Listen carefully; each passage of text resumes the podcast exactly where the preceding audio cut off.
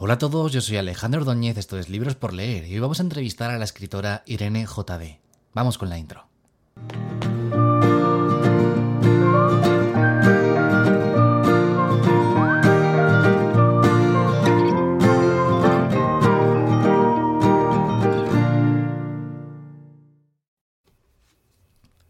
Hoy tenemos con nosotros a la escritora Irene JD. Irene, bienvenida al podcast. Hola, ¿qué tal? Encantada de estar aquí. Qué bueno, bienvenida. Tenía muchas ganas de hablar contigo. Irene es muy activa en redes sociales, tiene medio millón de seguidores en, YouTube, por ejemplo, casi 100.000 más o menos hay en Instagram, tiene ya tres libros publicados y nos va a dar una perspectiva sobre cómo llegó a ser escritora, que es un poco parecida a la, forma en que yo llegué a ser escritor también, que fue precisamente a través de la autopublicación acabar luego ya consiguiendo una editorial. Pero voy a dejar de hablar un momento para que Irene se presente. ¿Quién es Irene? bueno, eh, yo soy Irene, Irene J de eh, el nombre artístico. Y, bueno, soy un amante de la, escritura eh, y más allá de la escritura, de, narrar en voz y locutar lo que, lo que escribo y el montaje de vídeo, ¿no? E ir un pasito más allá. Me gusta mucho su contenido. De hecho, pues los que os gusta el mío os va a gustar el de ella porque hace más o menos lo mismo, solo que con, pues, su voz de chica. Entonces, eh, os recomiendo mucho que veáis en sus redes sociales. Se llama Irene JD. Las voy a dejar, como siempre, en la descripción de este vídeo, en la descripción del podcast, en Spotify, en Apple Podcasts, eh, donde estéis escuchándolo o viéndolo.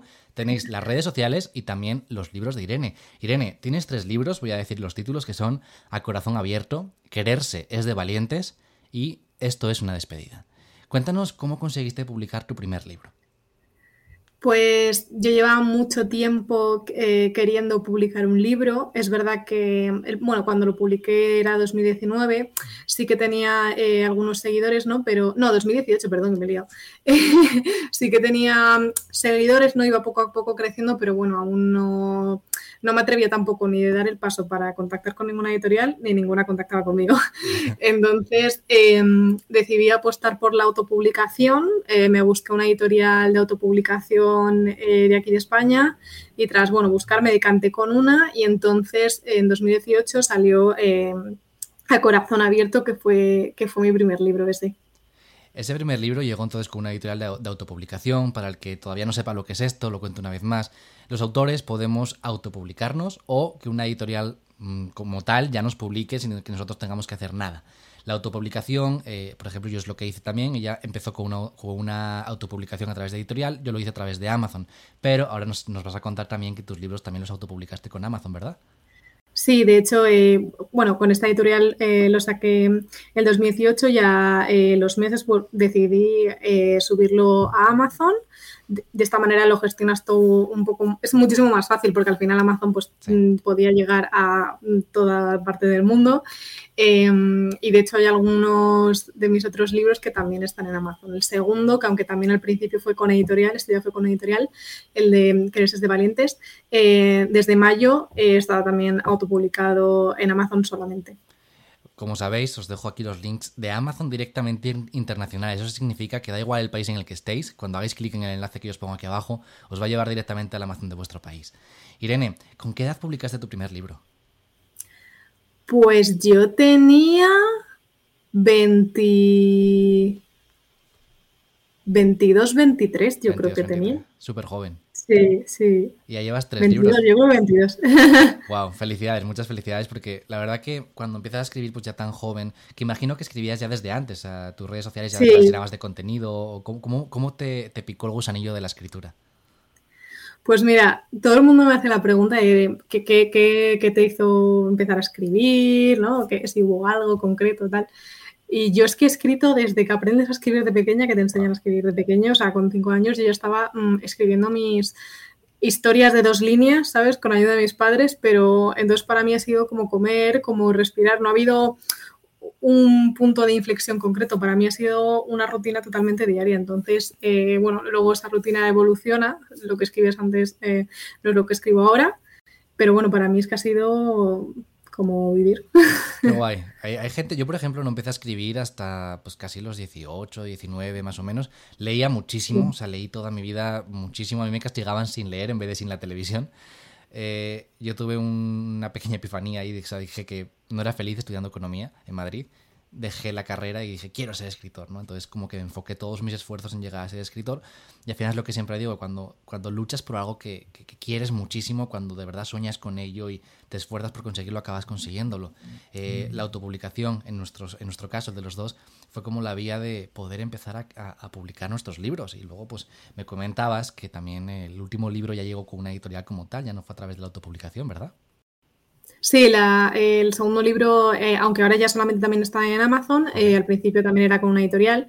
Y el último, bueno, vamos como poquito a poquito, ¿no? En el sentido de, empieza, empecé yo con autopublicación, luego una editorial pequeñita y luego ya una grande en España, en España que es Anaya, tiene muchos sellos, entonces uno de ellos es Oberon y ese ha sido con el que tengo el tercer libro, el de esto es una despedida, entonces bueno, es una crecida paulatina. Qué guay. No, pues lo que os decía, los tres libros de, Irene se llaman A Corazón Abierto, Quedarse de Valientes, esto es, eh, perdón, esto es una despedida. Están los tres en el link de, este vídeo, aquí abajo en la descripción, y también en la descripción de Spotify si estás escuchándolo en, solamente audio. Eh, oye, Irene, ¿cuáles son las principales diferencias entre tus tres libros?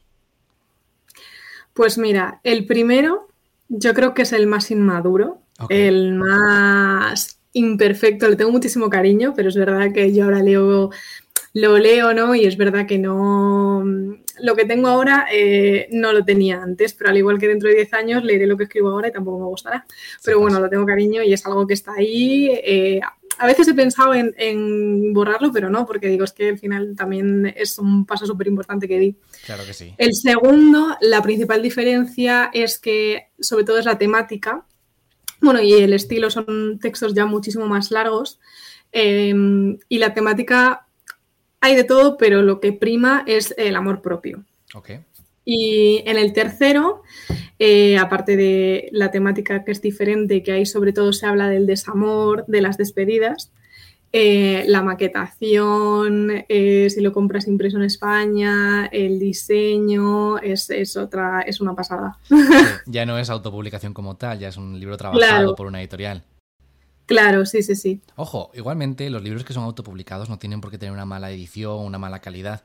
De hecho, depende del trabajo que le dedique el autor. Cuando amas mucho lo que haces, te vas a esforzar mucho con que el libro que estás autopublicando sea de la máxima calidad posible. Precisamente porque es un escaparate, ¿no? Al final, para que una editorial más grande te pueda llegar a contratar. Claro, sí, de hecho, sobre todo ahora eh, con Amazon, que puedes hacer de todo, habrán incluido, no sé en México, pero aquí en España recientemente que puedas publicar en tapa dura. Eh, antes era solamente tapa blanda, y pero la calidad está muy, bien, ¿sabes? está, es muy buena. Entonces, al final, son todo pros. Oye, ¿cómo fue ese primer contacto ya con la editorial? Al final, cuando, te, cuando llegó a Naya y te buscó, ¿cómo, ¿cómo, fue? Porque esto es una cosa que me gusta mucho que contéis, porque al final la gente que nos escucha quieren tener ese, ese email, esa llamada, entonces está, está muy guay, ¿no? Saber cómo, cómo le pasó a cada uno. Sí, sí. Pues eh, me pilló totalmente por sorpresa, porque yo es verdad, hay gente que manda sus manuscritos a las, editoriales, pero yo es verdad que no hice nada de eso. Me pilló totalmente por sorpresa, de hecho acababa de sacar el segundo libro, habían pasado como tres meses o algo así, no me había dado tiempo casi ni a digerir con la otra editorial el que había lanzado el nuevo libro. Y eso, habían pasado tres o cuatro meses y me llegó un mail que estaban interesados y cuando vi que eran allá dije, ostras, es que esto ya es, es, es otro nivel, ¿no? Y mm, el hecho de eso, de ir a las oficinas, que quieran contar contigo, eh, bueno, es todo, o sea, al final es un sueño porque mi sueño siempre ha sido publicar un libro. Entonces yo ya lo cumplí cuando tú publiqué, es verdad que no es lo mismo, pero el hecho de que sea una editorial grande, que esté en las librerías, mm, que lo puedas encontrar, eh, para mí, vamos, fue un shock. Muchísimas felicidades por cumplir este sueño y ojalá muchos de los que nos están escuchando lo lleguen a cumplir también. Se puede. Es casi imposible, o sea, sé que está muy difícil y se publican muy poquitos libros, una cosa que siempre quiero dejar clara. Las editoriales reciben cientos de manuscritos al día, lo revisan, por lo menos la mía lo revisa todos, pero tardan un año en darte una respuesta. Si es positiva y si es negativa, muchas veces ni siquiera te responden. Sé que es un proceso mm. muy frustrante. Entonces, la autopublicación también puede ser una, vía, ¿no? De, llegar a publicar un libro finalmente con una editorial. Eh, felicidades una vez más por cumplir tu sueño. Gracias. Irene, yo en redes sociales te sigo, eres muy activa, tanto en tu Instagram como en tu canal de YouTube. En tu canal de YouTube generas un contenido muy parecido al mío, entonces por eso creo que a nuestros oyentes les va a gustar mucho ir a escucharte. Precisamente ella lo que hace es poner voz a lo que escribe. ¿Cómo es tu proceso de, grabar estos vídeos? Pues yo lo primero que, tengo que tener es una idea, eh, una temática, así hablando, o sea, en general, sin entrar mucho en detalles, ¿no? Y en base a esa idea yo eh, pienso un título. Ese título, yo qué sé, pues cualquiera de los que está en mi canal de YouTube, yo lo primero que pienso es el título y en base al título ya empiezo a desarrollar el texto. O sea, todo gira eh, en torno al, propio título. Claro, eh, y luego ya una vez que está escrito, eh, pues eso, la búsqueda de imágenes, de sonidos, que si tienes que comprar, que si no, qué tal. Eh, locutarte, locutarte antes de todo también y, y, luego ya lo último, pues obviamente publicarlo. Qué curioso, mi proceso de, escritura de los textos de prosa poética es opuesto al tuyo. Yo lo que hago es escribir el texto y ya luego saco el título. Muchas veces de una frase del propio texto, otras veces pues leyendo el texto otra vez digo, ah, pues mira, encaja con este título. Es un poco el, proceso contrario. Pero al final el resultado es el mismo, ¿no? Que la gente pueda mm. escuchar de la voz del autor o de la autora eh, el texto que escribió, porque al final mejor que, que nosotros nadie va a poder leerlo, porque sabemos el sentimiento que tiene cada palabra. Sí, exacto, exacto, total. ¿Cómo es Irene más allá de los libros, más, allá de las redes sociales? Eh, ¿Estudias, trabajas? ¿A qué te dedicas? Pues yo he estudiado periodismo, grado periodismo, y luego he estudiado eh, máster de periodismo de datos y de marketing, y luego otro de marketing digital.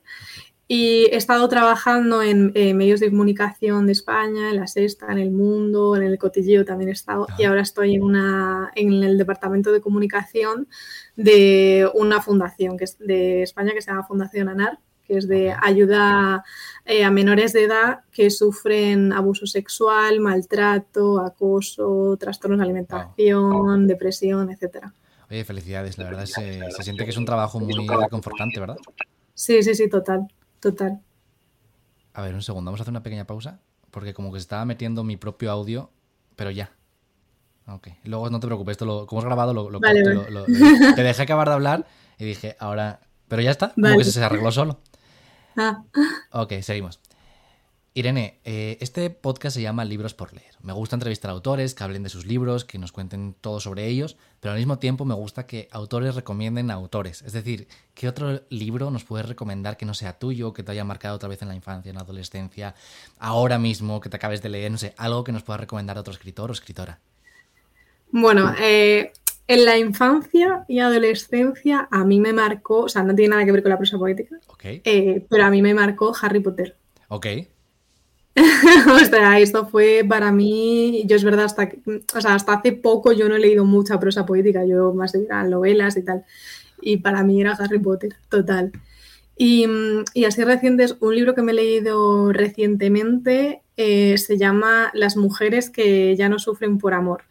Y es un poco, no me acuerdo el nombre de la autora, eh, también, también tiene el libro de Los hombres que ya no sufren por amor. Okay. Eh, pero yo me he leído el de las mujeres y es un poco eso de desmitificar las eh, relaciones románticas de película, ¿no? Mostrar un poco la realidad, todas las alternativas que hay y, y está muy bien. Súper, pues como sabéis, los libros que acaba de recomendar Irene van a estar en la descripción de este podcast, perdón, del vídeo en, YouTube, en Instagram, donde estéis, donde estéis viéndolo. De hecho, Harry Potter, pues no os voy a poner un enlace a Harry Potter porque ya lo encontráis, pero sí os voy a poner un enlace a una edición especial que salió el año pasado de Harry Potter con toda la colección que la sacó Penguin. Está súper bonita para regalar, está increíble. Ese sí que os voy a dejar el enlace para que lo podáis encontrar fácilmente. Irene, ¿tienes algún otro proyecto en mente? Pues estoy poco a poco por mi cuenta escribiendo eh, un nuevo libro. Eh, seguramente este lo autopublique porque me he dado cuenta, o sea, estoy muchísimo más cómoda. Es verdad que al final con una editorial es un sueño porque llega a muchas partes, pero eh, también he tenido experiencias negativas y me he dado cuenta que estoy muchísimo más cómoda casi con la, con la autoedición, sobre todo ahora que Amazon cada vez está em, expandiéndose más, tiene muchísimas más opciones que te da, ¿no? Y, yo creo que también lo haré así. Y es un libro que no puedo decir mucho porque yo me da poquito. Estás empezándolo. Pero es, un libro que, mm, que muestra eh, dolor, por decirlo de alguna manera. O sea, no dolor mío como tal, pero situaciones en las que la gente ha tenido que sufrir en algún momento. ¿Con el libro también empiezas por el título o el título ahí se queda para el final? Con el libro empiezo con el título también. También, ya, ya lo tienes. No me lo digas, pero ya lo tienes. Sí, sí, sí, sí, total. Luego a lo mejor lo puedo cambiar, pero los libros empiezo por el título. Pues que sepas que estás súper invitada cuando saques ese libro otra vez aquí a volver al podcast para hablarnos de él. Gracias. Si quieres, déjanos un mensaje para tu audiencia o para gente que todavía no te conozca y te acabe de conocer ahora, porque tienen que leer a Irene JD. Bueno, eh, yo creo que como cada autor o autora, mm, cada uno tiene un estilo propio. Eh, el mío es muy mío. Y, sobre todo cuando le pongo eso, la voz, los vídeos, creo que al final consigue calar eh, muchísimo más en la gente, ¿no? las personas como tú y como yo que, que locutamos en ese sentido, yo creo que, que tenemos algo que nos eh, diferencia, la verdad. Y, decir nada, la gente que, esté escribiendo, que quiera sacar libros, etcétera, yo siempre digo lo mismo. Eh, no hay que obsesionarse por, por los seguidores, ¿no? Ahora es verdad que cuentan mucho los seguidores para los editoriales, para que te reconozcan, para tal. No hay que obsesionarse porque eso la mayoría de las veces no te va a llegar sea, es muy difícil, muy, muy, muy difícil y cada vez más mm, tener eh, muchísimos seguidores en redes sociales. Entonces, yo siempre digo que la gente que lo haga, lo haga porque, porque le gusta. Yo estuve dos años sin que no me escuchara ni Peter en YouTube y yo, seguía haciéndolo porque es algo que me encantaba y de repente pues hubo suerte, trabajo y suerte. Pero bueno, eso, que, no te, que la gente no se rinda, pero que tenga en mente que es un proceso difícil y que a veces va a ser imposible. Felicidades por conseguirlo, felicidades por la dedicación también. Yo sé que es muy difícil hacerte un hueco ¿no? en, redes sociales, como tú dices, y al principio no te escucha nadie, no te lee nadie, es frustrante en ese sentido, pero mientras disfrutes de lo que haces, pues ya luego llega la gente, llega la audiencia, llega una persona de repente que te deja un comentario. Yo me acuerdo los primeros comentarios que me empezaron a dejar, les sacaba captura a todos y cada uno de ellos porque no estaba acostumbrado y les guardaba en una carpetita. Ahora pues ya son, cientos al día y lo que intento es responder a todos, pero eh, aún así sí me acuerdo de lo impresionante que era porque nadie me escuchaba y de repente que alguien empezara a hacerlo te, te da un vuelco el corazón. Total, total. O sea, el, primer comentario, mm, los primeros seguidores, eh, las primeras visualizaciones, eh, yo creo que es algo que dices, jope, mm, gusta, ¿no? Es verdad que luego cuando, mm, en mi caso, cuando tienes un montón, me da rabia, pero es verdad como que ya no lo valoro tanto, por decirlo de alguna manera. Digo, bueno, son mil más, ¿no? Y, jope, es que son mil más. difícil llegar a ellos, sí. Claro, son, son mil veces que, o, cien o las que sean, eh, que, que te están escuchando, que te están viendo. La verdad que sí. Irene, recuérdanos tus redes sociales, por favor. Bueno, yo en todas las redes sociales soy Irene JD. Irene J-J-O-T-A-D-E. Las tenéis, una vez más, escritas en la descripción de este vídeo o de este audio si lo estáis escuchando en, en Spotify o donde sea. Irene, hasta aquí hemos llegado. Al final quiero hacer siempre los podcasts de unos 15-20 minutitos para no hacerlos muy pesados. Bienvenida a Libros por Leer. Esta es tu casa. Cuando quieras volver, aquí puedes volver a promocionar lo que quieras y sobre todo pasar otro ratito pues aquí hablando de libros. Gracias por tu tiempo, gracias por estar ahí. recomiendo a todos que vayáis ya a buscar las redes sociales de Irene, el Instagram, YouTube. De verdad, YouTube os va a encantar porque hace lo que hago yo. Entonces, ya que me seguís a mí, os gusta lo que yo hago, corriendo a ver lo de Irene. Gracias por tu tiempo, Irene. gracias a ti. Bueno, chicos, esto ha sido Libros por Leer. El capítulo creo que ya es el 8. No, ya no es el 8, es como el 12, una cosa así. La verdad que ya perdí la cuenta. Hoy entrevistamos a otra escritora, Irene JD. Gracias por vuestro tiempo. recuerdo que esto está en YouTube, está en Spotify, Google Podcast, en Amazon, en todas partes que queráis verlo o escucharlo. No tenéis excusa para no hacerlo. Gracias por estar ahí. Un abrazo.